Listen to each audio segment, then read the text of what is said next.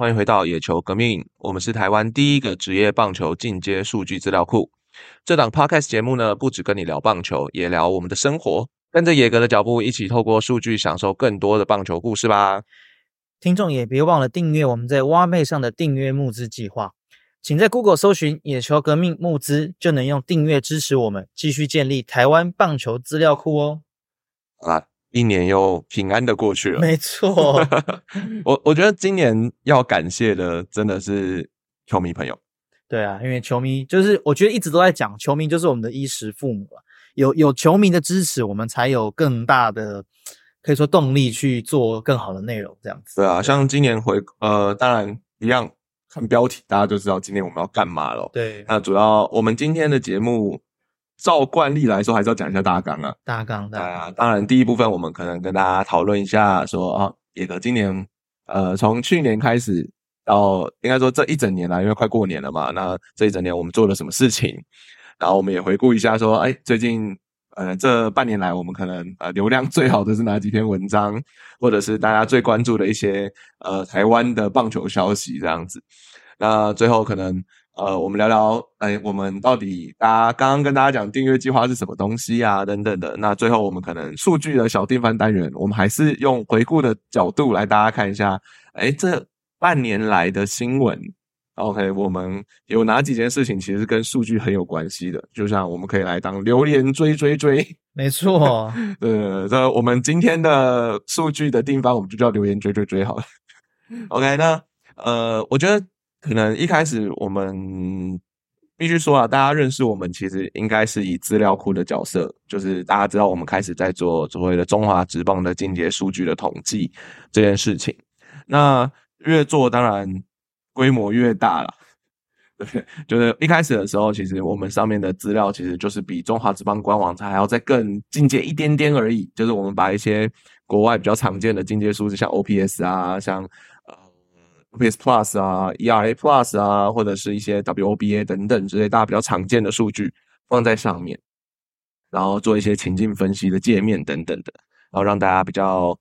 呃，能够去想要去找的时候，有一个地方可以去做寻找啦。那我们当初也没有想到说大家那么踊跃的支持我们，所以呃，接下来开始我们就越做越大了这样子。那当然，今年我们写了不少的文章，呃，开始慢慢的朝所谓的媒体的平台去做发展咯。那呃，除了文章之外，我们当然还有经营 podcast 的嘛，就是开始我们现在第七集了嘞。没错，现在你们正在听的就是我们新的计划样。对对对，那 Henry 呢是大概我们九月份，去年九月份加入。没错，你有有什么想法吗？加入这个团队之后？嗯，就我觉得呃，当初很其实我跟我就跟大家球迷都是一样，就是一个喜欢看棒球，然后呃想说可以利用自己的兴趣做一些事情的一个一个人这样子。那加入之后，其实我觉得就是团队，大家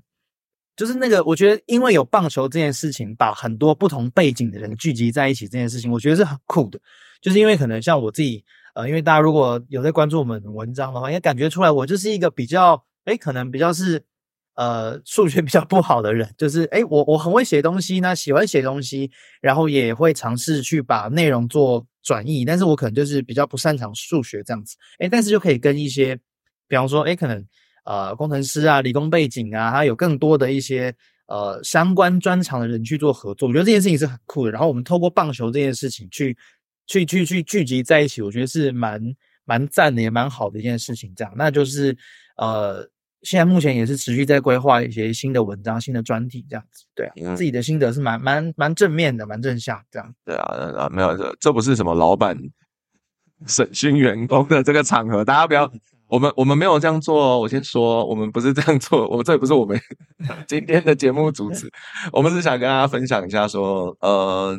当然大家不是，我们其实文章也累积了快要一百篇，应该有差不多一百多篇左右了。对，那呃，其实去年想要规划这个内容给大家，是因为其实我们也是觉得大家除了看数字以外啦，当然我们也可应该也要自己出一些内容。当然，其实大家我说，就有些人会就说我们在脸书上面洗版，说到处好像看得到我们的文章，对，到处看到我们文章啊，或者看到我们的图文什么的。那我们也觉得说，哦，至少我们做的东西是有被散播出去的，大家是有兴趣去做分享。是啊，对啊，所以其实我们也有稍微整理一下，说呃，这半年来我们触及率最好的贴文。对，其实结果还蛮让人意外的。对，我觉得，因为大家，因为我刚好有在网站上发布嘛，不知道大家有没有跟 follow 到那两篇文章？这样，就是我们的这个统计的时间是从去年的八月到今年的二月，就刚好是半年的时间。对，然后大家可以猜猜看哦，触及人数第一名的是什么文章？是去年啊亚运前那时候我们转载了新闻，就是说，诶那时候因为林凯威退赛嘛，对，然后就替补吴念婷这样，然后这篇文章有六十一万触及。哇，哎，真的很夸张。我觉得很很始料未及，就是竟然这篇会最多，可是我觉得这个也可以代表说，其实像经典赛的阵容，真的是被全国人民，就是全国的球迷都已经深深的烙印在脑袋里面了。所以吴念婷代替林凯威这件事情，可能我就两面啦，就是一面当然就是吴念婷她本身的知名度，另外一面当然就是林凯威退赛，因为当时受伤，因为大家应该都还记得后来发生了什么事情哦，就是他他其实呃。以超乎想象的速度、超乎预期的速度就回到场上，然后当时还引发了一些争议。这样，我记得那个时候蛮有趣的是，球迷在场上都有在喊，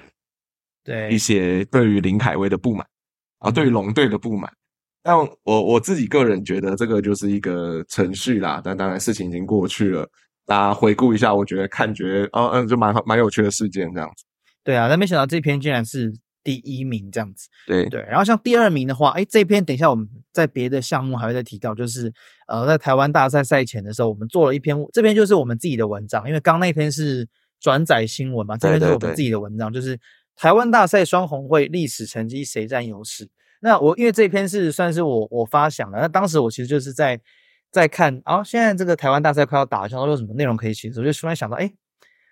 呃。台湾就是好像现役中职的每一位总教练都至少带过一次总冠军战，除了兄弟之外。对，我觉得这个好像是一个蛮有趣的题。当时是因为是恰总第一年。对对对对对，然后刚好因为我们还有连连这个呃还没有打一军的台钢都有一个同一中嘛，也是很知名的总教练。我觉得这这个主题好像可以写哦，所以当时我就从这个啊总教练的历史战绩这件事情去去做着手，这样就是哎我们在。台湾大赛开打之前，总是要先礼后兵的。那我们先了解一下，说就是总总教练他们的生涯的战绩这样子。然后没想到，哎，这篇当时也引发了非常非常巨大的讨论。这篇的触及也有五十九万次，其实也是蛮厉害的数字这样子。我我自己也有点吓到，对，就想说，哎，其实这个不是什么太有技术性的数据，是啊，对，但其实大家其实都蛮在意的，就是总教练带兵的胜场次数。对。对，主要也是因为当时台湾大赛在即啊，所以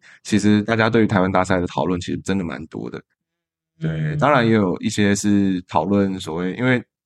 换注事件还是大家会比较呃有有共鸣的，就是今年真的是讨论度很高的一个事件，所以其实。光是看到总教练相关的数据，其实很多不少的网友，我相信都有在下面留言，像林威柱总教练一些事情，或者是哎为什么没有林威柱总教练等等之类的东西。但我觉得这个，哎，这这再回顾起来，带带带回来再看一次，也是会觉得说，嗯，好好好，这也是一个很有趣的事情啊，这样子。对啊，因为这一篇其实不止像触及人数是第二嘛，然后不管在留言数啊、分享数啊，其实也都是。我们的第二名，对啊，对啊，真的蛮吓到，因为当时就这样，就像呃阿俊说的，这一篇它不是一个很复杂的数据，可是因为它里面的几个几个关键字，我觉得我觉得好像社群，我不知道听众朋友有没有自己在做社群人，其实社群好像就是这样，就是呃关键字很重要，你到底关键字能不能让能够打中球迷朋友？我觉得就是这样，有时候一个关键字一打中。流量就冲上去，这样子。对啊，对啊，也没有想到流量密码居然就在这种地方。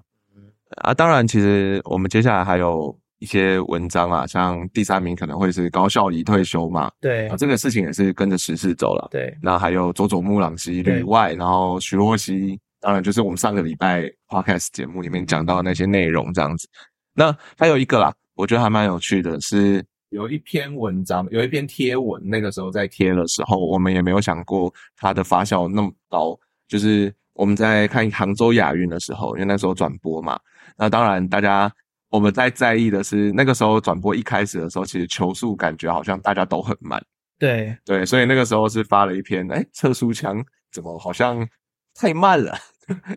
真的是太慢了。那那那那个时候，其实引发大家很多人讨论了，就说：“哎，奇怪，这个场地的测速枪怎么会是这个样子？”那当然，后来其实我们也有跟呃很多人讨论这一块啦。那也跟大家分享一下，大家就很在意测速枪测速这件事情。但大家知道，测速枪其实是用雷达嘛，啊，其实就是呃，如果你绑了一个测速枪在本垒后面，那你你这个测速枪其实很多因素会去影响到它测的准不准这件事情，例如角度。哦，例如可能呃你在站的位置、你的距离等等之类的，其实都会有一些小小的偏差值出现。所以呃，我个人认为啦，就是没设定好了。毕竟杭州亚运办棒球这个比赛，我相信以硬软体的情况来讲，当然它场地可能非常好，它的硬体可能都很不错，只是测速箱这一块可能是它有点 miss 掉的一个部分。嗯，对，所以像我们很多亚杭州亚运的选手，他球速自动减时。其实减时真的蛮多，但是就是哎，你好像也知道说，就是加时就是正确的数字，所以这个无伤大雅啦。无伤大雅，对对，我觉得对，倒不会，这不是什么金世世界纪录一定要搂下来的数据等等之类的。对，但这个的确啊，如果说大家都觉得，当然以野格的角度来说，我们可能就不会说这一场的转的球速，对，因为我们不太确定说这这个测速项是不是稳定的这样子，跟以前的比赛当然是不太一样嘛。那当然，如果大家现在想要顺便打个广告啊，大家大家如果现在想要看到全手的相关的球速相关的数据啊，各球种的，其实也可以到野格网站上面去查每个选手的球员的页面，或者你们在 Google 球员的名字的时候，请往下滑多一点点，你就看到野格网站了。这个东西是可以被查到的，所以大家可以就是呃关注一下啦。就是我觉得球员的球速其实是一个很直观的数据，这样子。对啊，那至于我们刚刚提到的是这个触及最好嘛？那接下来我们稍微带一下这个分享最多好了。那呃，分享最多当然前五名双红会那篇还是在里面嘛，所以我觉得这个就不用再多讲。但是我觉得第一名也蛮让我意外的，就是居然是新竹棒球场的检验报告这一篇文章。他现在这个议题已经。哦，不是我们硬要扯政治啊，我们也没没有帮谁护航，对，我们也没进去过新竹棒球场，对你有吗？你没有？我没有，我上次进去，因为我我是新竹人，那我上次进去已经是很久以前，所以我也没进去过。我我是真的从来没进去，我只有在高速公路上开过去，然后然后有看到魏全龙的 logo，嗯，但是后来也听说 logo 是撤下来的，撤掉，撤掉。就新竹棒球场这件事情一直以来都蛮有争议的，对，尤其是在林哲轩扑球然后受伤之后。因为毕竟大家学的会扯到选手的生涯嘛，就是场地的规格啊，场地的好坏这件事情，其实大家是非常非常在意的。那当然，我觉得呃有有选手反映，有选手或者使用的使使用的单位有反映说这个球场哪里需要改进，那我我觉得就是应该要改进啊。因为如果说是真的有健康的疑虑啊，或者是运动伤害的疑虑，那当然一定要改。但是。呃，我没有看到新闻嘛，我没有看到新闻。其实这一年来，好像呃，新竹球场光是建商或者是一些承包商，可能在跟市府在沟通的时候，可能就会出一点小小的争议跟议题，甚至呃，最近可能还会有一些比较强制的形式吧，会有一些比较强制的行动啊、罚款啊等等之类的。但当然，这不是我们今天要讨论的，因为我们没有在很深入的追踪这个话题，而是想跟大家讨论一下，说哦，大家真的很在意新足球场吗？而且有趣的是哦，这一篇其实触及并不特别高，这篇触及才二十二万次，它并不是一个特别高的数字，但它在留言跟分享这一块都是异常的高，表示说它的它的议题扩散度其实是有的，就是大家会去。大家看到这个不是只是哦看过去，因为很出奇就是看过去嘛。他真的会去分享，真的会留言，然后真的会跟别人讨论。不过当初我们也是就只是因为检验报告出来了，对，所以我们大概就是我们真的认真把它看完，对，然后把一些重点的桥段，我们觉得会引发一些大家讨论的一些重点，我们抓出来跟大家去做，就是大家去做翻译上面的讨论跟思考了。所以我觉得这个对我们来说，我们就是因为我们自己也是关心啦，我们自己也是关心，所以我们把这个当初的想法就是把这个东西整理一下，我们发出来，让大家一起来讨论，然后跟大家一起来哎看一下新竹棒球场现在目前进度是怎么样子。对，因为听说那么时候那个时候其实是应该是找国外的厂商来去做检验嘛，对啊，所以我我们也希望新竹棒球很好啦。当然，现在感觉，但现在感觉可能呃短时间之内这件事情可能是解决不了了啦。对啊，所以所以呃，可能就我们看明年或者这几个月的进度，今年啦，应该说今年的进度会是怎么样子吧？呃，我们也是希望说龙队的呃，因为现在有斗六了，现在有天母了，那有一个新组，其实哎，他可能又有另外一个主场的场地，哎，这样其实是非常好的一件事情，就是对，而且毕竟天母是有所谓条款嘛，十点条款，那你如果说可以有一个呃，没有这样子受没有。不受到十点条款这样的影响的球场，其实对球队还是正面的影响。没错，没错，对对啊。那当然，接下来可能还会有几个吧。大概呃，分享最多好像还有一个是王建民的名人堂。对，那一篇其实也蛮意外的，因为那一篇其实呃刚发出去的时候，这个可以说回响不是很好。我觉得还就是普普通通一篇文章，哎，可是可是。到了，因为我们通常都下午发文章嘛，然后到了晚上，突然间流量就开始涌进来，我们自己也有一点吓到，这样子，没想到在这么短时间内，竟然就窜到分享最多的就前五名这样。对啊，其实王建民名人堂的事情，其实当时我们在思考文章的时候，其实我们有讨论过，就是呃，当然台湾这边的名人堂制度啦，名人堂呃制度是交由名人堂协会啊来去做呃。来去做评分，来去做投票，然后选择谁进名人堂这件事情嘛。那那个时候，其实我们在发想这个主题的时候，其实还蛮有趣的，是因为我们看到这则新闻。大家知道台湾的名人堂啊，不是中华职棒自己内部人士选的嘛？它是由交由台湾名人棒球名人堂协会来去做票选，来去做投票。那当然，里面的委员啊，投票的委员，审认为，呃，就是基本上委员们应该都会是。很有资历的所谓的棒球界的前辈们，就是棒球的老前辈们了。那他们投下的票，他们可能是一些资深的媒体人、资深的学界各各方面的各界人士这样子来去做投票。那当然，它这个项目呢，其实有分两种。它其实就是主要是分成终身奉献啊、特别奉献，还有竞技类。竞技就是很很直观的，就是你一定是球场上的人，例如说总教练或者是球员这样。对，大概分成这这几类这样。对，那这次王建民他呃，王建民应该说教练王哥哥他对王王王教练，对他当然是以竞技类，我觉得这个毋庸置疑了，因为他本来就是他是台湾可以说是历史上在大联盟投的最好的，我觉得应该没有之一啊，就是他是最好的。对他应该是最好的，因为毕竟连两年都是双位数的胜投，然后呃差点入选赛扬奖。对对，这这些我觉得就是目前感觉，当然呃可能今年的旅外可以。稍微的去期待一下，因为毕竟我们很多旅外小将真的都蛮厉害的，甚至林玉敏昨天、今天的新闻还是昨天的新闻，其实不管是哪一家媒体，国外的像 FanGraphs 啊、Pro Prospects，他们他们其实，在呃所谓的百大新秀里面，林玉明都有站在同一个，都有在一个席位里面，所以我觉得这个蛮蛮值得期待的啦。那当然，我们回来就是王建民，呃，在大联盟的成绩，OK，这个东西毋庸置疑，他。就是摆在那边，历史定位就摆在那边了。啊，他恭也很恭喜他，就是入选名人堂这件事情啦。那但台湾跟古博镇其实这样大联盟名人堂，其实还有一个差别性是，呃，我认为台湾的名人堂受到重视的程度，可能还是有一点差异。就是大家，呃，如果真的很支持的话，其实大家可以每一年去跟名人堂的票选，去好好的去追踪一下。为你自己喜欢的选手拉票，像今年其实我蛮讶异的是，其实今年在新闻里面有播嘛，就有有说到，就是今年名人堂其实有一个终身奉献的奖项，他入围的其实有近藤教练，也就是当年凯诺的。对，如果有看电影，应该就知道永濑正敏那个角色。对对对对，凯诺的教练。对，然后我觉得这个其实蛮有意思，因为台湾其实历史在棒球历史文化上面，其实真的是也，如果真的把那个时期算进来的话，也超过好啊，也快一百多年了。对，台湾也有打过甲子园啊，等等的情况，其实这个东西都会发生。那那其实这算不算台湾历史？台湾历史是真的从国际赛开始吗？也不一定哦。真的从日治时期真的是就就开始在打棒球了。那其实再回推，我们就这些东西其实历史都应该大家进来了。所以我认为这个奖项比较像是一个大家可以想象的，呃，也不用为了所谓的竞技的分数或成绩来去争这件事情，而是大家可以把历史定位把它拉进来。谁在历史上面足足以留下这个名号？其实我觉得这应该是，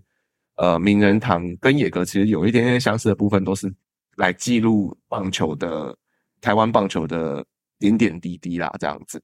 对啊，不过因为呃，台湾棒球名人堂基本上是这这十年十几年左右才开始评选的，对，所以其实时间真的没有到很长。因为像大家如果知道，不管是呃美国或日本，他们名人堂其实都已经有好几十年以上的历史，所以呃，那当然你说像刚呃阿俊说，因为台湾也有这么多优秀人，从历史上这么多优秀的棒球员，那不管是他有没有打职棒，有打也好，没打也好，其实有这么多人可以选，那。其实像这样一年这样三四个，绝对是不可能选把全部人都选进来。对啊，的确，我觉得制度上啊，或者说整个的这个重要性上，可能都需要再做加强。哎，是不是我们可以放宽一下条件，或者说我们是不是可以一年多提名一些人，让让更多的优秀的人可以进去？我觉得这都是可以在思考的。当然，未来我们也可以再填一个坑嘛，就是我们可能也可以找一下真的有在投票的，还有里面内部的呃前辈们。稍微来去询问一下，然后如果说大家有兴趣的话，哎，也我们也可以找这样子的资源来，大家一起去来看一下，说哦，到底投票是为什么这个制度要这样定，然后投票为什么要这样子选，这样子，对啊，那那我觉得这就是名人堂的最大的在台湾最大的历史定位啦，这样子，嗯，对啊，好，那当然第五个最高分享的。贴文啦，那当然也不得不提到我们的订阅计划了。那呃，野哥在二零二三年十月的时候，我们开始想要扩大我们的资料库。大家知道，其实我们一开始的资料库，其实呃，我们大概就是主打席的成绩啦，就大概主打席，我们可以帮你分析说这个打席发生了什么事情，然后呃，哪一颗球有挥空，哪一颗球没有挥空，哪一颗球有挥棒之类的，这些东西都还蛮呃，对我们来说。已经是行之有年了。那呃，一开始野格网站其实是采取免费推广的模式下去做经营的。那当然，我们看到了大家对于网站的支持，然后还有所谓的好直接讲流量，就直接讲流量。那我们认为这件事情蛮有潜力做下一步的。所以其实我们从去年的年初。呃，其实就开始很大量的去规划，说哦，我们应该要怎么样子收集更多的数据，尤其是在进雷点啊、球种啊、呃，更多的转速啊、击球出速啊这些数据里面。那所以我们才开始了所谓的订阅的计划，也是希望大家助我们一臂之力，也希望大家支持我们，大家一起把这个事情完成了，这样子。那当初的缘由就是这个意思，所以我们后来在募资的网站上面，就是挖贝网站上面，其实开始了我们的募资计划。那现在我们很谢谢干爹们，现在总共有四百六十几位干爹。嗯，真的每一位都是我们的衣食父母、衣食父母、干爹干妈们，谢谢。对对对对，因为呃你们的支持，其实让我们的计划其实很顺利的，今年一直在 loading 下去。我们现在已经有超过两百场的记录。二零二三年已经超过两百场了，那当然大家知道二零二三年有三百场嘛，那现在我们已经超过正式超过两百场了。我们预计应该是能够在热身赛之前是全部搞定了，那全部的场次都已经记录完毕这样子。所以二零二三资料库的建制其实现在已经快要到一个收尾的阶段了。那接下来其实我们后续其实规划了很多东西，资料库其实有了之后，其实呃能够做的操作。跟能够分析的数据就非常非常多了，像是呃，大家知道，其实我们呃在球季当中一定会提供所谓的请收报告嘛，所谓的新秀排名等等之类的报告这样子。那当然数据多了，我们接下来呃在新秀排名上面，其实我们要进行一些优化，这是我们后续的规划了。那新秀排名上面，其实我们预计呃下个月开始，我们会有新秀排名的 prospect。就是中华职棒的新秀潜力排名。那当然，这个东西我们想要做很多年了，但是我们要怎么去安排这个东西，其实一直以来，呃，都是一个很大的难题啦。因为我知道，不管我们怎么排，大家一定都有意见。对，但是我们希望是能够用一个比较客观，能够用一个比较大家可以呃了解的评选方式来出这一次的。这所谓的新秀排名这样子，但我们不可能像大联盟一样选一百个人，因为一百个人可能等于中华之邦所有新秀嗯，对，所以，所以我们可能只会出个大概二十个人，或是三十个人之类的这样子的新秀排名，但大家可以期待一下。那当然，我们在深度报道上面其实也有一些琢磨啦。那未来我们希望说，棒球数据可以在各种不同的层面或者角度去讨论了。那那我们希望深度报道可以再更深化，例如呃，台湾刚刚我们提到台湾的棒球历史文化，或者是我们台湾未来可能哦棒球会怎么样发展，至少数据分析上面会是怎么样发展等等，我觉得应该都可以靠着所谓的订阅报告、订阅的报道来去跟大家一一的来去做分享啦，这样子。那这也就是我们后续的规划这样子。那当然，我们订阅计划其实做到这样子。呃，我们人力扩编也是真的是需要人力的在扩编，因为大家也知道，一开始就是我和 KJ 两个人，呃，就两个创办人开始创办野球革命到现在的。那我们很高兴说，像刚刚有提到嘛，就是去年的九月，我们迎接了我们第一个真实员工 Harry。那你要不要讲讲你的感觉？呃，就是因为像刚刚大家也提到说，就是跟不同专业的人一起合作，我觉得这件事情是蛮好。然后其实因为像我也有参与，就是呃订阅计划，算是比较前期的一些规划。因为例如说当时要要产出什么样的内容啊，这样子。然后因为我自己是就像刚说的嘛，因为我我我进来，其实我第一个感觉是，OK，我我觉得我想要把我自己的一些呃比较直性的东西带进来，因为呃我觉得棒球这件事情，它一定是跟整个。文化是是扣连在一起，包含整个数字，就是很多很多数字。例如说这个球队文化，例如说啊，他的这个球队可能是呃打击型，或者说他是跑垒型，或者怎么样，他的一个一个风格，我觉得它都是可以，它都是数字背后其实可以代表着一种蛮值得书写的意义。这样，或者说一些，例如说像我们之前写过那个呃球员经济这件事情，那这个这些数字都是我觉得可以。当我们有更多更完整的数据资料之后，我们可以去尝试做一些比较直性的东西。所以这个也是当初我在规划的时候，我自己一直在思考的一个一个点。这样子，那也尝试说，哎，怎么样可以把这两个东西做结合？因为其实，嗯，我自己观察到，现在目前现阶段在台湾以棒球来讲，比较。呃，比较常见的一种写法还是会比较以数字为导向，那这个也无可厚非。但是我就尝试说，哎，比如说像像国外的，像像 FanGraph 啊，像 Baseball Reference，他们其实都有自己推出一些文章。那那些东西不一定是量化了，也有一些是很直化的东西。例如说像什么，呃呃，名人堂球星盘点，那从一个比较历史的角度去谈，或者说或者说像像大谷翔平，那他刚加入道奇啊，也看过 FanGraph，也有写过一些类似的，哎。过去这种这么大咖的球员加入，他从一个比较历史角度去讨论一个呃顶级球员对于对于整个球队的影响。那我觉得这些直线东西其实都蛮适合写的。那也是我自己在规划的时候，其实会蛮努力想要尝试的方向。但是我觉得就就也当然也要跟我们其他同仁相辅相成。哎，有有资料库建制，那我这边也可以写得很好。这样，那我觉得你讲的比较像新年的展望。新年展望，对啊，那也也也也是我自己的一些跟大家分享一下我自己，因为不知道多少听众是我们的会员，那就是也相信大家也都跟着我们一路这样从十月一路这样跟着看到现在。那我自己在写东西的心得上会有一个这样的想法，对，我想说，我尝试让它不要那么数字，不要那么冷冰冰，而是带出一点人味，因为棒球本来就是人打的嘛。你你你不管在我自己会觉得，你不管当然科学的训练，科学的。科学概念要一一定要引进，这是一定的。可是毕竟还是人打，那只要是人的地方，我我听过一句，我觉得我到现在都觉得很有用的话，就是有人在的地方就有江湖。所以那这个江湖，我觉得就有很多故事可以写啊。对啊，对啊，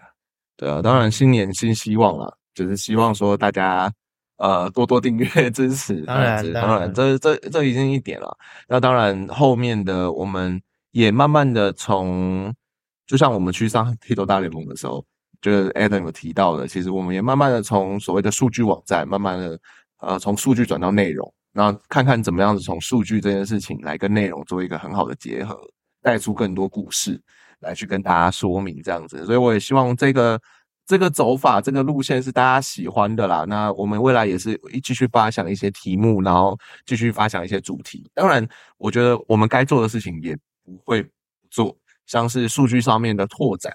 像我们今年其实大家其实很在意嘛，就是所谓的新数据到底有没有，手背数据到底有没有啊？我我我随便跟大家讲一个啊，就是嗯，大家如果去看野格现在网站上面的 sidebar 的话，就是上面的上面的那个不是 sidebar，是应该说上面的上面的分页的功能功能列的功能列的地方的时候，其实大家会看到新数据，大家请点进去哦。我们接下来会开始放一些我们计算出来的手背数据，然后新数据。全部放在上面，所以大家可以定期去看一下有没有更新。当然更新我们会跟大家说了。那当然我们会先更新完，确认没问题之后再跟大家公布这件事情。所以大家也可以先去上去寻宝一下，看一下有没有什么新数据是可以看的。那当然新数据的部分也不得不提啊，大家也是一直很呃敲碗嘛，跟我们问说什么什么数据可以算，什么什么数据可以算吗？呃，我必须说，我们现在已经正在进行这件事情了。例如，呃，所谓的跑垒数据 BSR，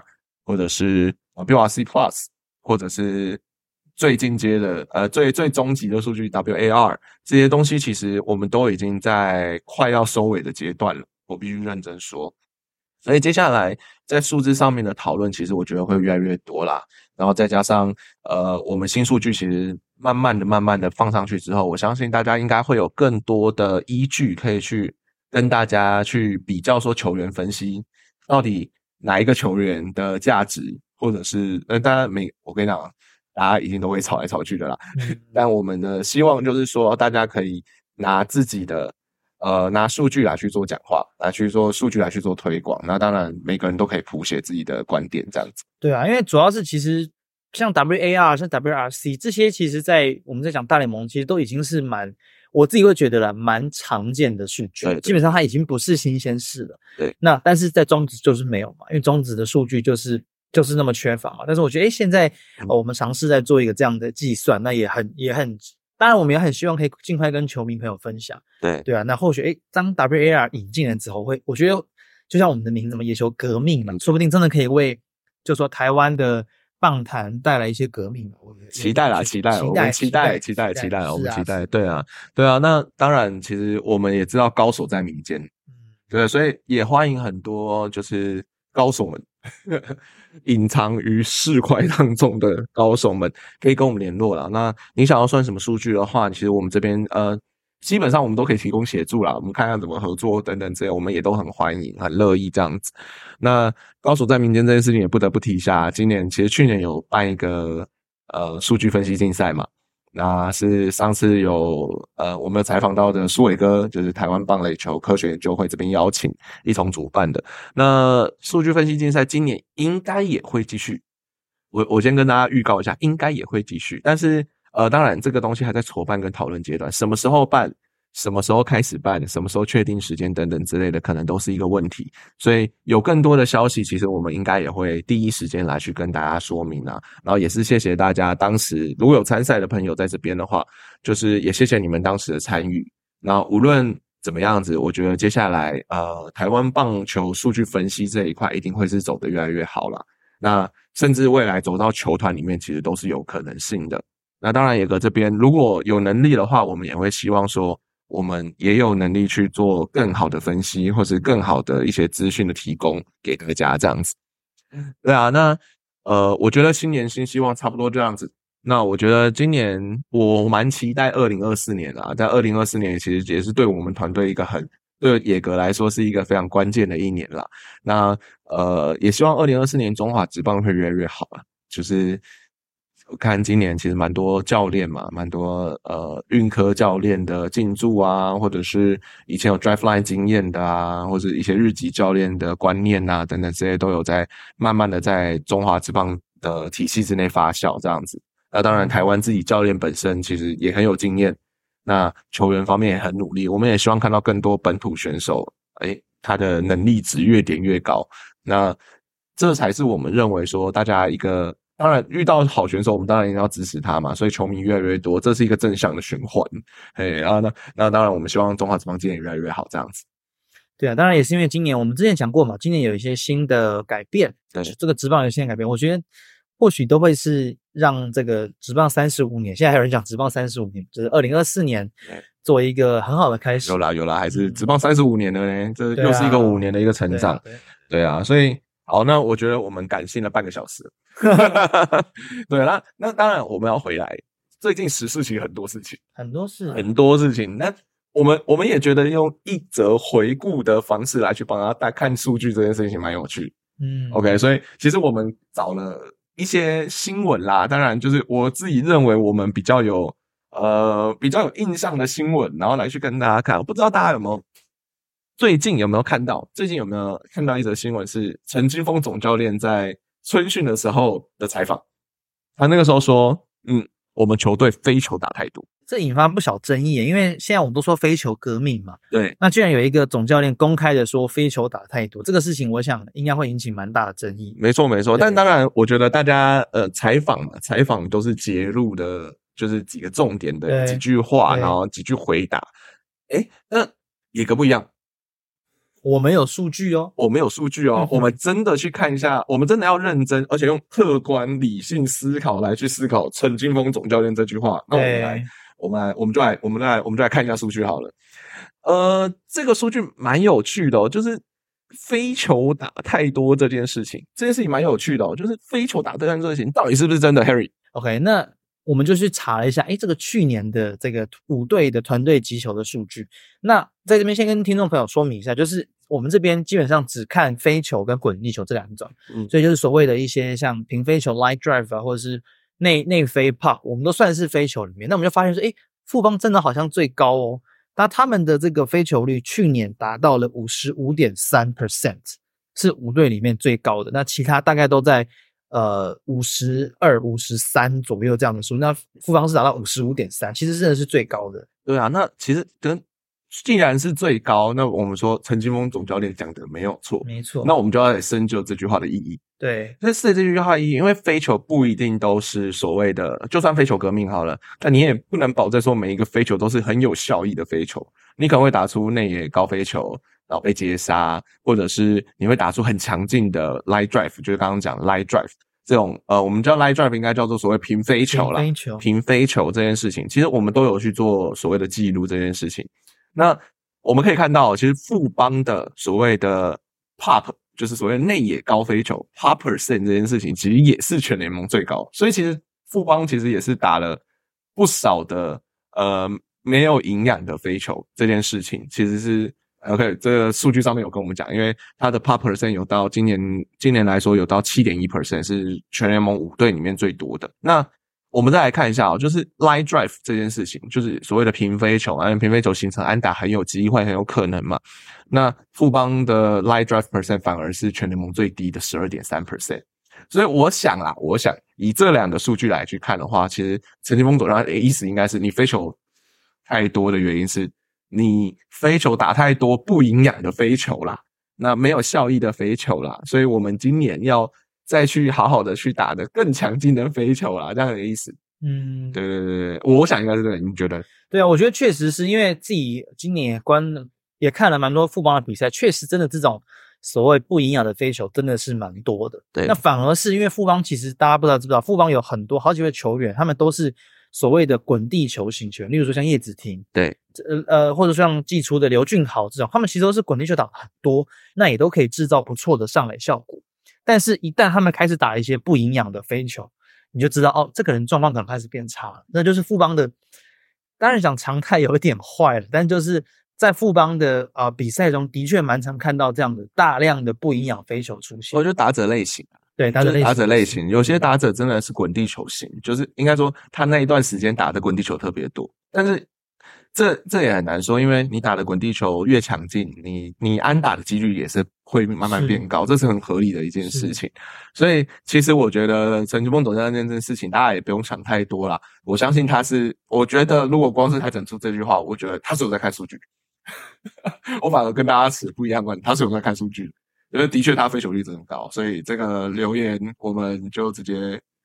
直接破破，直接破。直接直接破除这个留言这样子。对啊，但也是跟大家讲说啦，就是呃，我们拿数据去佐证这件事情嘛。好，那我们风总的话，我们先摆在旁边。那我们接下来进到的可能是我们的诶张泰山嗯魏全龙队的呃教练这件事情在上面哦。哦我们昨天看到一则新闻哦，就是张泰山说要帮郑凯文，因为郑凯文新加入的嘛，只新加入魏全龙球队第一年，郑凯文瞧一下，张泰山要帮他瞧一下、欸。那张泰山要帮他瞧一下，那他说，呃，主要的瞧的方向是要让郑凯文学会如何控制球棒，蛮有趣的，就是控制球棒这件事情。因为大家也知道，郑凯文其实在大家的眼中，其实前段日子不是大家会吵说，哦，为什么是曾讨龙放掉，然后郑凯文进来这件事情，其实蛮引起蛮多争议的。那既然是进来，然后让张泰山帮他瞧的话，那他当初的数据到底是怎么样？其实我们有去查一下、哦，他郑凯文哦，如果提到控制球棒，大家会想到什么数据？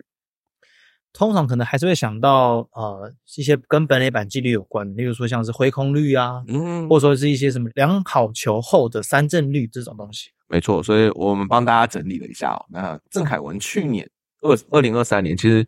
一军出赛的场次并不多，他累积的打席真的没有很多，大概呃几十个而已。那他那个时候的几十个的打席里面呢，其实挥空率就高达了三十七点八 percent，真的蛮高的，真的蛮高的。他已经算是，如果你不去筛打席哦，他已经算是打席排行榜里面就是很高很高的。对，可能十名以内哦都有可能的一个数据，有三十八点呃三十七点八 percent。但是因为郑凯文去年出赛二军比较多嘛，所以其实我们二军的挥空率也抓出来了。二军挥空率郑凯文其实也算是蛮高的，是二十七点一 percent。当然，我觉得层级的差异有关系，一二军的投手实力一定不太一样。但是二军这边呢，他的二十七点一 percent，其实在二军的 PR 哦 PR，那大家知道挥空率越低，对打者来说应该是比较好的情况嘛。所以，呃，它的 PR 只有九，基本上也是垫底啊。就是等于说它挥空率高到就是也是在二军可以排版 PR 九十以上的，感觉啊。对，对对对对，所以呃，你说这一则我们要探讨的是什么？张泰山是不是真的要帮郑凯文瞧一下？诶我觉得是要瞧的。那他张泰山教练也很明显的抓到郑凯文的重点，就是他的回空率太高这件事情，所以才会要他去学会怎么控制球嘛。对，所以我们应该有共识吧？这个留言也是破获的。破获，对啊，对啊，那当然想到回空率，其实我就想到去年其实台南 Josh 有一个影片，我们 Josh 学长有一个影片很厉害，就是他在讲那一那那一则应该是在讲张志豪吧，对，张志豪的回空率很高，结果我下个礼拜张志豪就打全垒打，东方神秘力量，这个真的太悬了啦！我必须说，我相信二零二四年也是一场科学跟玄学的战争。绝对是，绝对是的，大家应该焦点应该还是会在那，可是我蛮期待的啊，至少今年野格做了更多努力来去对抗玄学。那，那我我说实在话，我们其实也可以回去看一下，说张志豪的呃回空率，去年整体来说会是怎么样哦？张志豪哦，那今年的挥空率到底是怎么样、我我跟大家讲一下张志豪好了，张志豪去年的打击三围呢是二乘四六，然后 OBP 是三点呃零点三四八，然后长打长打率是零点四六二，OK，听起来也是二三四的成绩啊，他 OPS Plus 有到一百三十四点一。其实还不错哎，哎，这还不错的一个成绩，对对对。但当然了，他有一些成绩，其实感觉来讲啊，感觉来讲，他其实像回空率好了，我们刚刚讲回空率，回空率其实还是蛮高的啊，是三十一点六，它是 PR 值只有三哎，所以基本上也是挥空率名列前茅，算是也是垫底的球员。也算是对，我不能说名列前茅，应该说说你说的垫底才是对的。对，那呃，但是他的目前来说，他那他挥空率虽然高，但是他打出很好的成绩。我觉得跟他的打击心态有关。我觉得像你刚刚讲的非球革命这件事情，我们刚刚又扯到刚刚的非球率了嘛？那张志豪的非球率有到六十九点九，很高哎，很高哦，非常高欸，这是一个非常非常非常高的数字哦。嗯，那光是它的 FB percent 啊，不是 p percent 哦，是 FB percent，FB percent 就是单纯的飞球这件事，纯飞球这件事情的话，就有四十四点五